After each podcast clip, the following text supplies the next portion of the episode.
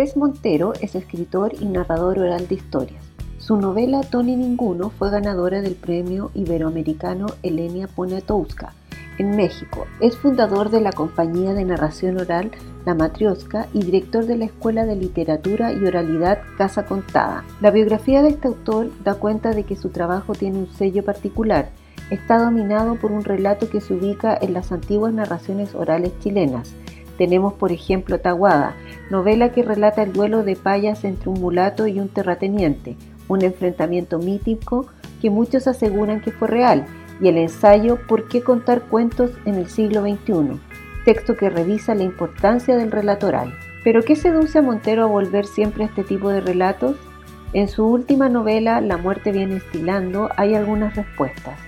Acá no hay nostalgia de un pasado idílico, hay una recuperación de una parte de nuestra historia que es la base de nuestro presente. Al leer La muerte viene estilando, entramos en un pasado remoto, pero con asombrosas similitudes con la actualidad. Las rígidas estructuras sociales, las, estrictas normas, la doble moral, la violencia de clases. Estos no son conceptos desconocidos para el lector contemporáneo.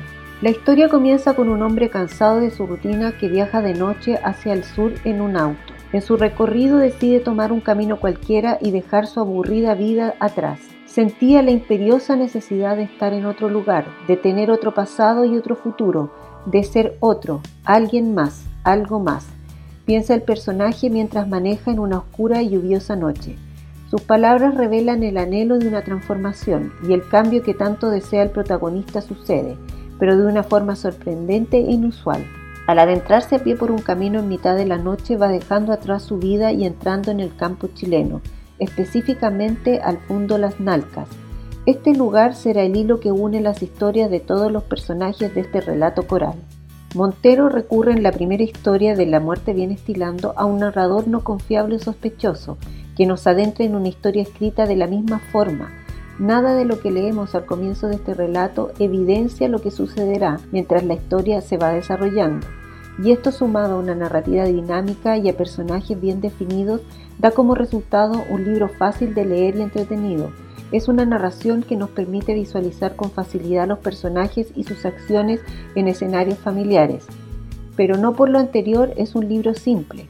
En la construcción de los escenarios y los personajes se nota el conocimiento que el autor tiene de estos lugares y tradiciones. No son inventos antojadizos, responden a una investigación de una cultura profundamente influenciada por su entorno geográfico. Es la misma cultura que fascinó a Violeta Parra, a Oreste Plat y a Raúl Ruiz cuando realizó la película La Recta Provincia. Esta semana, el 23 de abril, se celebró el Día del Libro. Que coincide esta reseña con esa fecha es significativo, porque este libro rinde un homenaje a la literatura y a la narración. Contar una buena historia que sorprenda, entretenga, instale una reflexión en los y las lectoras no tiene por qué estar separado de una buena escritura, que utilice las herramientas estéticas literarias para sumar más a la narración, un libro con historia y letra. Soy Tatiana Oliveros y esto es Cita de Libro.